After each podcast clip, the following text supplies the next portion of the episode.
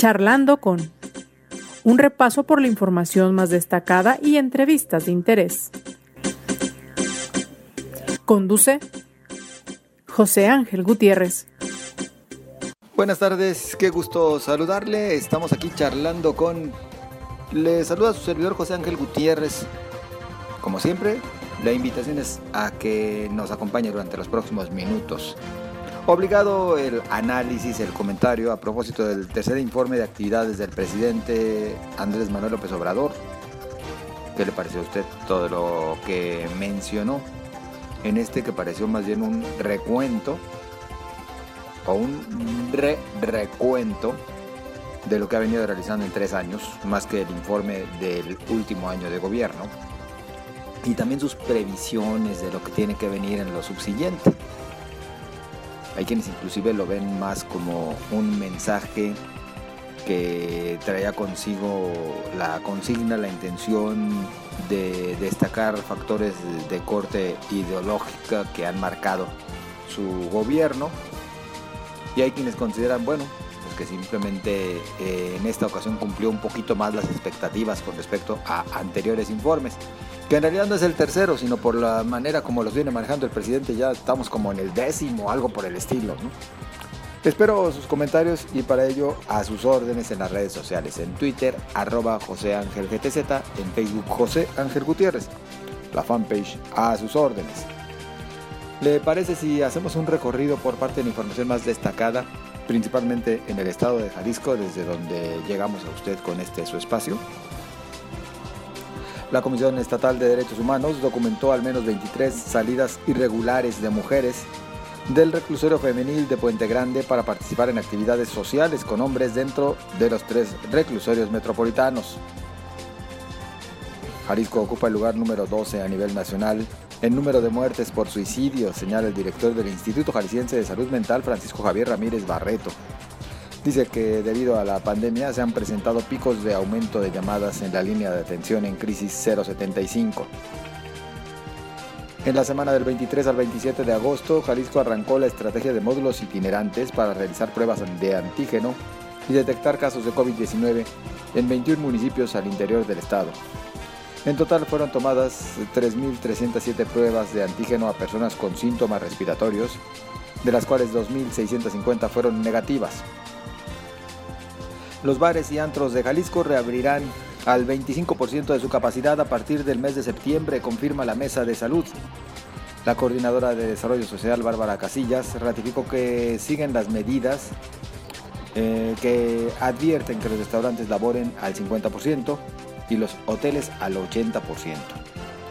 Los eventos masivos siguen suspendidos, salvo permisos especiales en la información nacional durante su tercer informe de gobierno, el presidente Andrés Manuel López Obrador dijo que uno de los puntos más importantes de su administración ha sido el detener las privatizaciones en el sector energético, en petróleo y electricidad. Anunció además que enviará una iniciativa de reforma constitucional para la industria eléctrica este mes al Congreso de la Unión con el fin de revertir, dijo, este proceso de privatización. En temas económicos, el presidente López Obrador reiteró que la pandemia por COVID-19 no provocó una crisis de consumo gracias, advirtió, a las remesas y a los apoyos sociales. Señaló que las reservas del Banco de México crecieron 18% de 173 mil millones de dólares a 205 mil millones. Parte de la información más destacada. Le reitero la invitación a que nos acompañe, le reitero la invitación a que se quede con nosotros y por supuesto a que participe con sus comentarios. ¿Qué opina usted de este tercer informe de actividades del presidente? Lo dicho por el mandatario en temas económicos, en temas de seguridad, en factores de salud. Inclusive volvió con sus dichos y sus frases, tengan para que aprendan, les dijo a los que definió como los neoliberales y tecnócratas, en fin, también con esa parte del anecdotario a la que nos tiene acostumbrados el presidente. Yo le invito a que nos acompañe, pues estaremos haciendo el análisis respectivo. Mire, déjenme nada más le comparto algo que se está dando a conocer desde la Ciudad de México y que habremos de mantenernos al pendiente para el análisis con detalle en los próximos días. ¿A qué me refiero? Bueno, la Suprema Corte de Justicia de la Nación da cauce a un análisis de una demanda que había recibido por el uso del ejército en materia de seguridad pública. La Suprema Corte de Justicia de la Nación confirmó que revisará la legalidad del decreto presidencial mediante el cual se ordenó el uso del ejército en tareas de seguridad pública hasta 2024, en tanto se consolida la Guardia Nacional. A propuesta de la ministra Yasmín Esquivel, la segunda sala rechazó por unanimidad la reclamación de la Consejería Jurídica del Ejecutivo Federal para que se desechara la demanda presentada a nombre de la Cámara de Diputados contra la presencia de militares en las calles del país. Fue en junio pasado cuando la ministra Margarita Ríos Farjat aceptó analizar la controversia constitucional que promovió la diputada, la entonces diputada Laura Rojas, y quien por cierto era presidenta de la mesa directiva en San Lázaro contra el decreto del presidente Andrés Manuel López Obrador. Ante esto, la Consejería Jurídica del Ejecutivo Federal impugnó la admisión de la demanda bajo el argumento de que Rojas Hernández no estaba facultada para promover controversias constitucionales, sin someterlo a consideración del resto de los legisladores. Sin embargo, este miércoles el máximo tribunal del país consideró infundados los argumentos presentados por Julio Scherer Ibarra y confirmó la decisión de Ríos Farhat para que la Corte analice próximamente la legalidad del decreto para el uso de las Fuerzas Armadas en tareas de seguridad pública hasta 2024. Así las cosas en esta materia. Insisto, ya tendremos oportunidad de entrar a un mayor análisis, ahora falta ver qué determina la Corte una vez que discuta el tema. Avanzamos. Y avanzamos con lo que le había mencionado, un análisis de este mensaje con motivo del tercer informe de actividades del presidente Andrés Manuel López Obrador.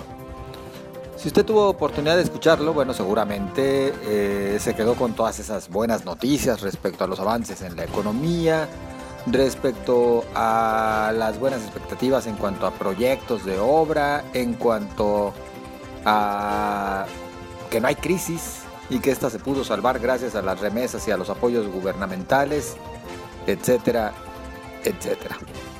¿Qué más tenemos que voltear a ver y ponerle atención en torno a este mensaje del primer mandatario? Yo agradezco el que nos acompañe el doctor Armando Zacarías Castillo, quien es jefe del Departamento de Estudios Políticos en el Centro Universitario de Ciencias Sociales y Humanidades de la Universidad de Guadalajara. ¿Qué tal, doctor? ¿Cómo está?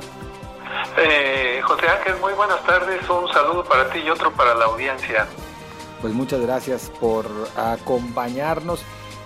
¿Qué le pareció el informe?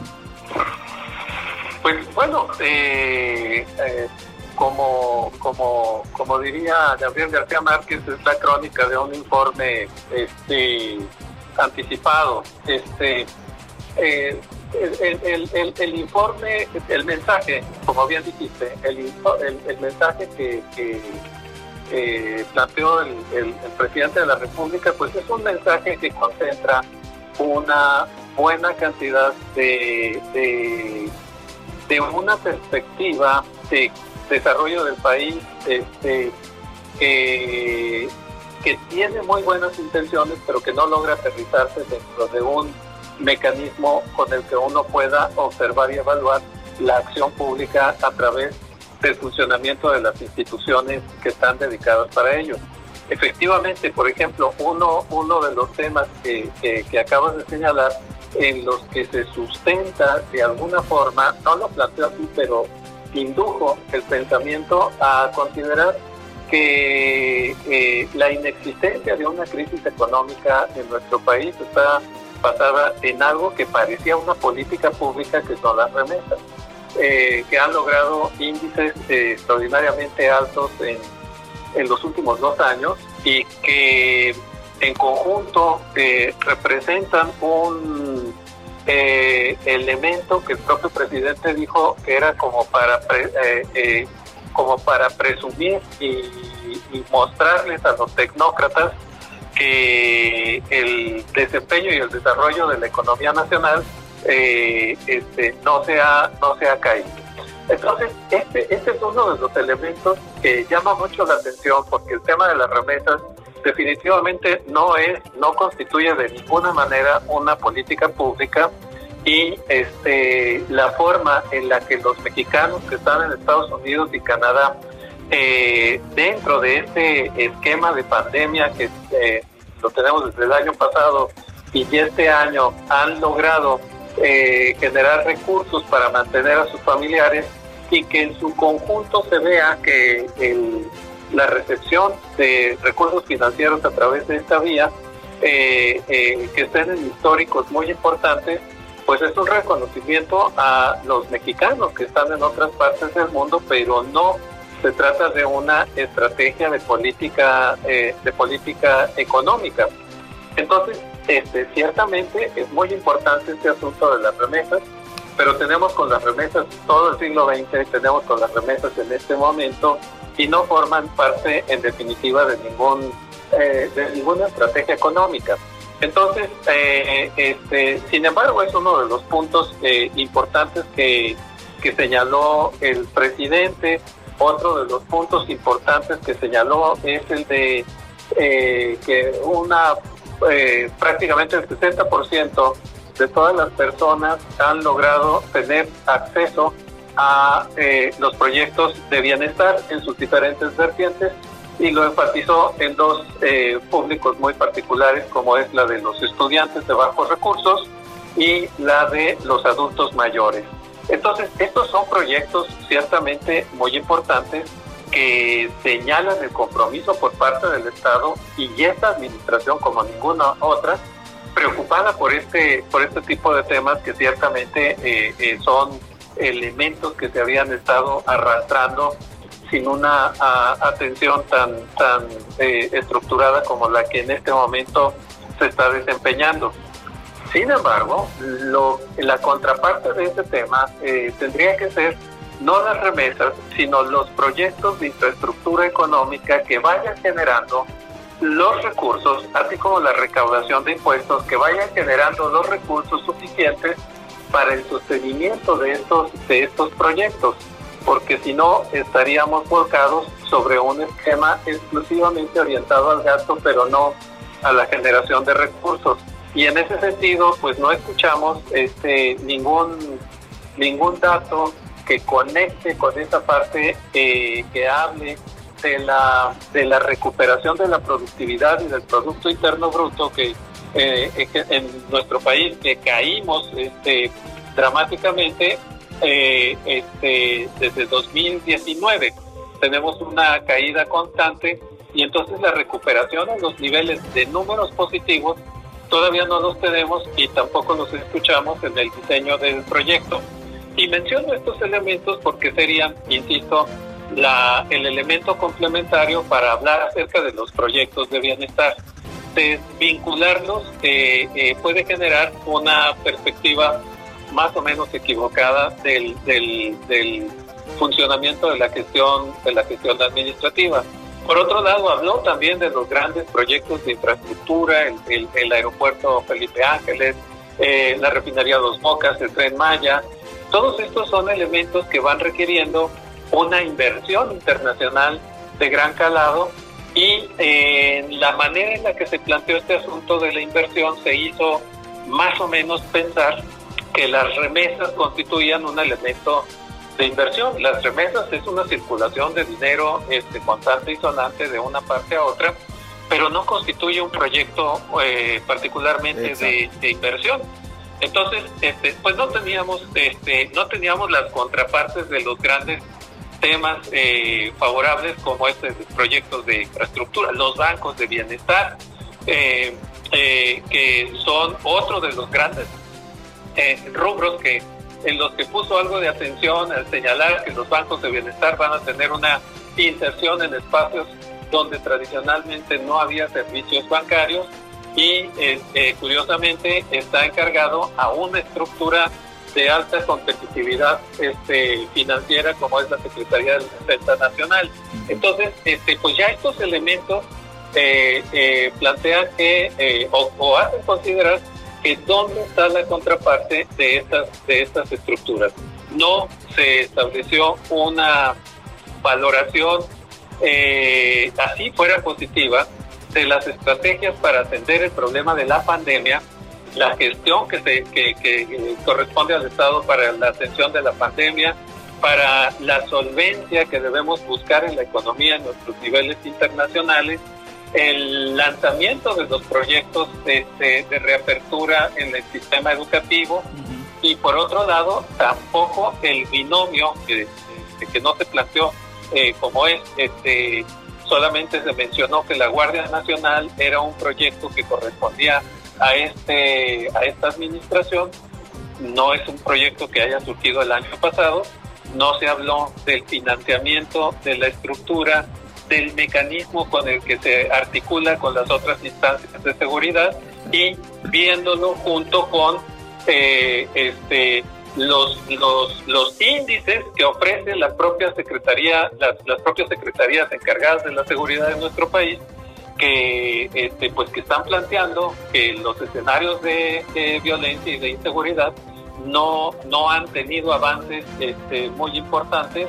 Solamente se señaló que la presencia de la Guardia Nacional había logrado eh, conjuntar, eh, me parece que este, fueron, eh, el dato que dio fueron 100.000 elementos dentro de la Guardia Nacional, este, pero, pero no hay ningún otro elemento que haga entender cómo se desprende de la Guardia Nacional una estrategia política de seguridad, una estrategia política buscando la mitigación de los altos índices este, de, eh, de violencia que se encuentran en diferentes partes del país.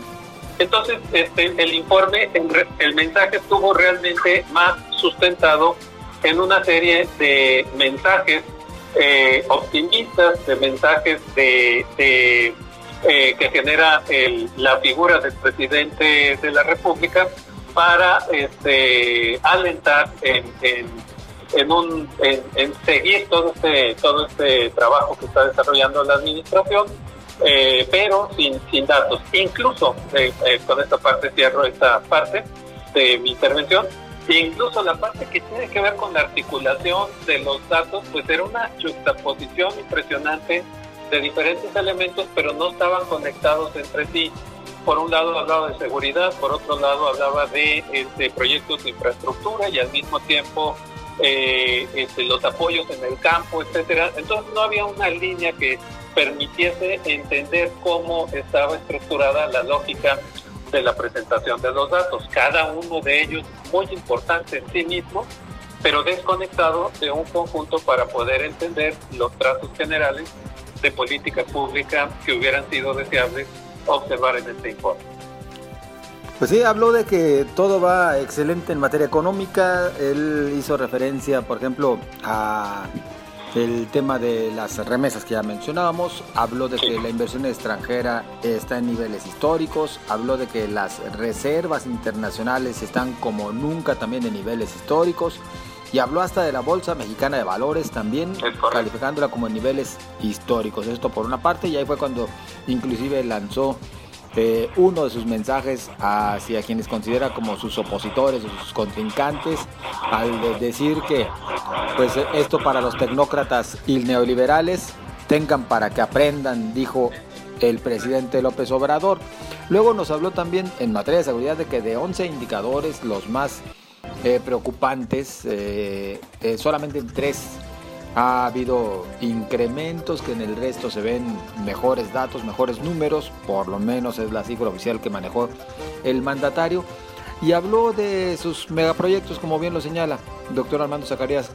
El caso del el aeropuerto Felipe Ángeles, que dice estará ya en marcha hacia marzo del próximo año.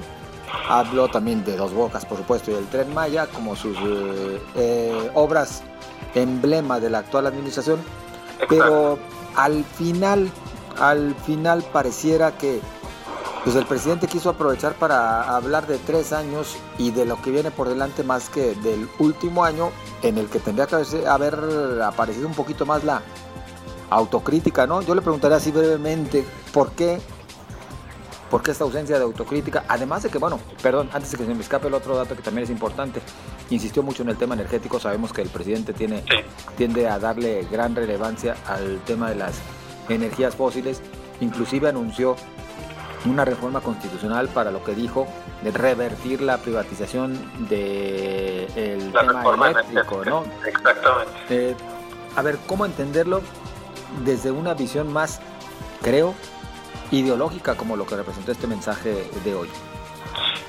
Sí, no, no, no hubo, no hubo elementos que definieran este el diseño de una estructura con una plataforma institucional y administrativa para afrontar la segunda parte del, del, eh, de la administración.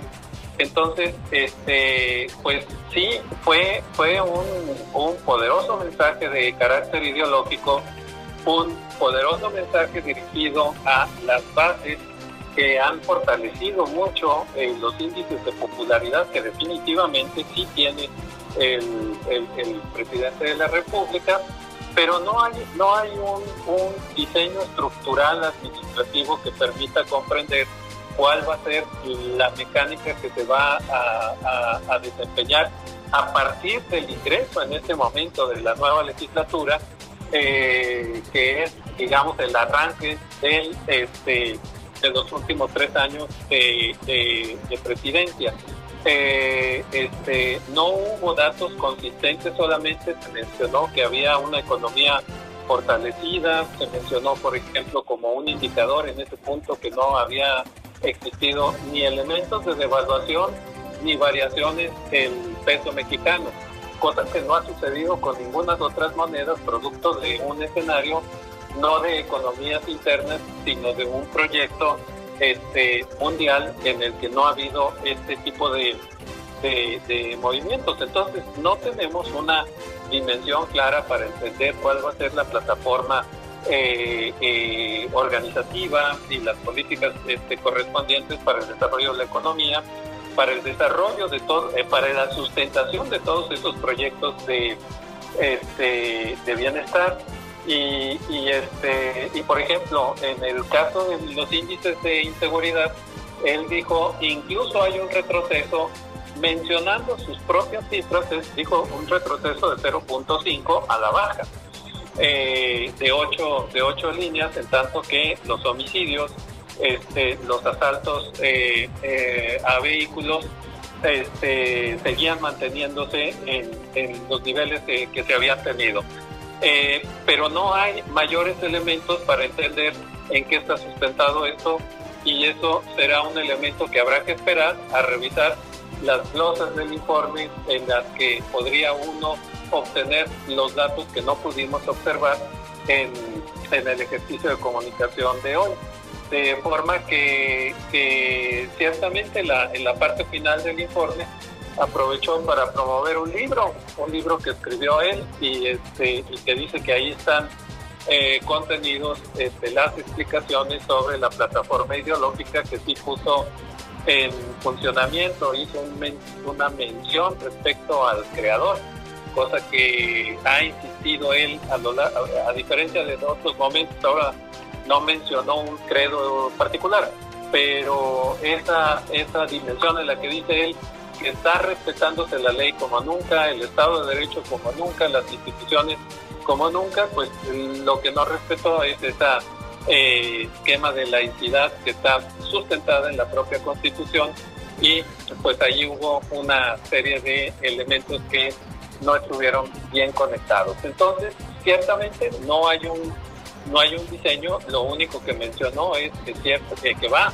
sobre una línea de trabajo muy eh, profunda en términos de eh, eh, la incidencia ideológica que tiene el proyecto de la, de la cuarta transformación este, que representa el partido Morena y pues lo que sí señaló es un liderazgo por parte del presidente de la República en ese ambiente particular. Pues eh, tiempo como siempre nos falta para continuar evaluando y analizando las cosas, doctor. Así que bueno, por lo pronto sí nos quedamos con este análisis que nos ofrece tan solo de algunos de los puntos, pero sí en efecto, pues eh, ante la desvinculación de datos, por lo menos de los datos duros que ofrecía el presidente, lo que nos queda claro es que, como en otras ocasiones ha sucedido, pues solo se trataba de presumir lo bueno, lo bonito, logró su objetivo seguramente, pero pues faltará todavía entrarle más de lleno al análisis de la realidad que vive nuestro país, más allá de lo ideológico y de lo que se quiere vender como lo máximo. Y la realidad de nuestro país la pueden este, constatar muy claramente cuando se habla de que el sistema de bienestar y el sistema de salud abarca a todos los espacios este, de la sociedad, pues están los padres de los niños, este, de los niños con cáncer, eh, que a pesar de que se ha señalado que ya hay el abasto suficiente de medicamentos, que es el suficiente y que, va, que van a estar otorgados, dijo incluso a nivel de eh, garantía constitucional, pues todo eso está muy bien. Sin embargo, los niños siguen padeciendo eh, los problemas de esta eh, falta de presencia de estos medicamentos y esos son los factores que la realidad van poniendo en examen cada una de estas este, grandes intenciones, pero sin una estrategia clara de política pública. Entonces, en la segunda parte pues va a ser va a ser un, contraste de la realidad con toda esta dimensión. Será muy interesante este echar un vistazo de lo que sucede. Doctor Armando Zacarías Castillo muchas gracias. Al contrario muchísimas gracias y un saludo para ti y otro para tu audiencia. Abrazo de regreso. Es el doctor Armando Zacarías Castillo jefe del departamento de estudios eh, políticos en el Centro Universitario de Ciencias Sociales y Humanidades de la Universidad de Guadalajara. Así llegamos al final de este espacio. ¿Usted qué opina? ¿Se queda con los datos eh, duros, tan positivos de nuestro país, en jauja económica, en crecimiento de la seguridad, en fortalecimiento de las instituciones, en rescate de nuestra autonomía energética, etcétera, etcétera. Espero sus comentarios en Twitter, arroba José Ángel GTZ, en Facebook José Ángel Gutiérrez, la fanpage. Le deseo lo mejor y le invito a que nos escuchemos mañana. Pásela bien.